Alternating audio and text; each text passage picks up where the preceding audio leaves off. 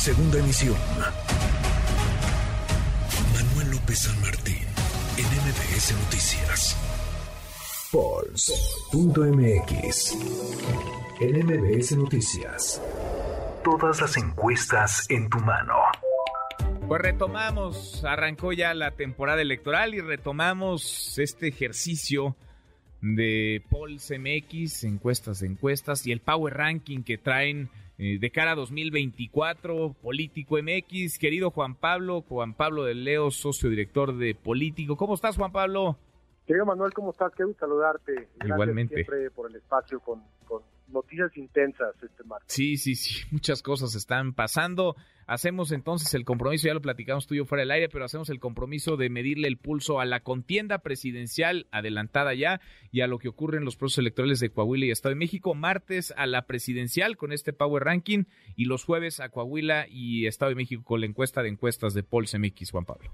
Exactamente, Manuel. Entonces, empezando este martes con nuestro Power Ranking, recordarles rápidamente a ti y a tu auditorio cómo funciona nuestro Power Ranking de Poll.mx, que no es una encuesta, sino que es un modelo metodológico que está jerarquizando la fuerza política de los aspirantes que tienen aspiraciones para la presidencia de la República y que toma en cuenta careos públicos, pero también careos hipotéticos entre todos los rivales y los diferentes partidos políticos, toma en cuenta la relevancia mediática y toma en cuenta la conversación de, de, las casas encuestadoras. Entonces lo, lo que hacemos nosotros es eh, revisamos todas las encuestas de las casas encuestadoras que son publicadas a lo largo de la semana junto con la conversación pública que hay alrededor de estos actores y esto genera a través de una metodología un resultado que estamos actualizando todas las semanas y precisamente por eso vamos a platicar contigo los martes, porque los martes es cuando actualizamos mm. el modelo y hoy eh, publicamos justamente esta actualización del 17 de enero del 2023, en el cual nos genera una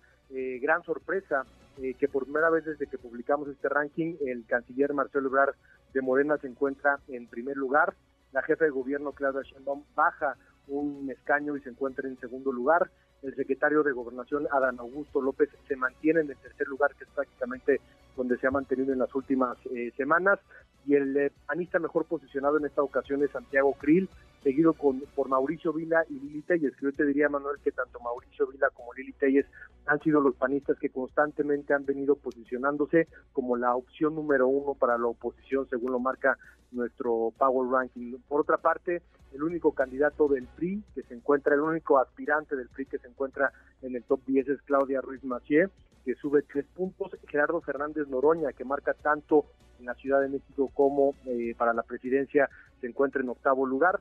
Ricardo Anaya, que viene en un descenso, se encontraba en una posición mucho más alta hace unas semanas en noveno lugar, y Ricardo Monreal, que viene paulatinamente bajando, se encuentra en décimo lugar, baja una posición en comparación de nuestro Power Ranking de la semana anterior. Claramente tú lo, lo escribías, Manuel, hace unos días en tu columna, lo sucedido en los últimos días en la Ciudad de México y también a nivel de gobierno federal ha marcado la agenda y ha movido las preferencias electorales, pero también la percepción positiva y negativa de los tres principales eh, aspirantes a la presidencia, Marcelo Ebrard, con todo lo que sucedió alrededor de la reunión trilateral y la exposición mediática que eso le generó y los resultados positivos de la reunión logra este primer lugar, contrario a lo que sucede con Claudia Sheinbaum en la Ciudad de México, específicamente con el tema del metro y todo lo que ha abarcado en un sentido mediático eh, eh, y en un sentido también de percepción positiva y negativa de su gobierno, pues le pega por primera vez. Eh, el índice que nosotros tenemos, que es un índice eh, que no entro en detalles, simplemente marca una diferencia de 60 puntos del primer lugar que tiene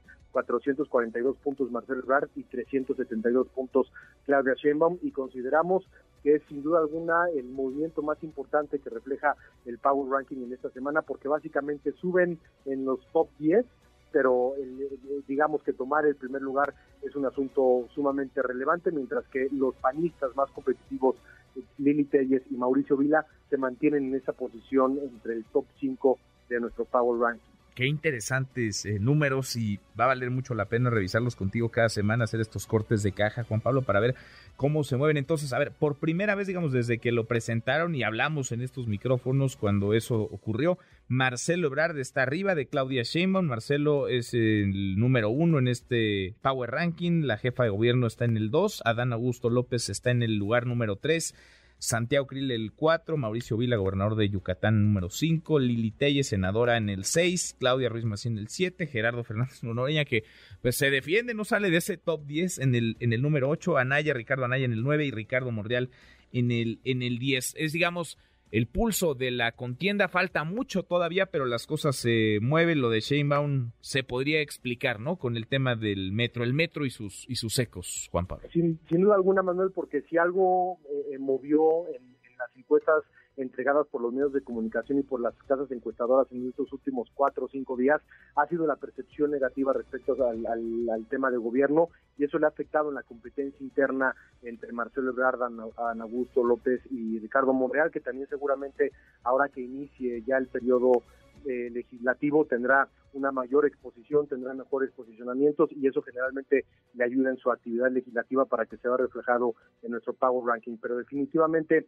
la percepción negativa que le ha generado en los últimos 10 días a la jefe de gobierno lo sucedido en el metro de la Ciudad de México, el manejo que ha tenido, la cobertura mediática, la intención de voto y la percepción en esa intención, definitivamente se ven reflejados en este Power Ranking. Pero qué interesante allá van, arranca la sucesión también adelantada, pero sucesión por 2024. Martes le medimos el pulso a la presidencial con este Power Ranking y el jueves nos escuchamos Juan Pablo para hablar de Coahuila y el Estado de México y las preferencias, las preferencias electorales. Abrazo grande.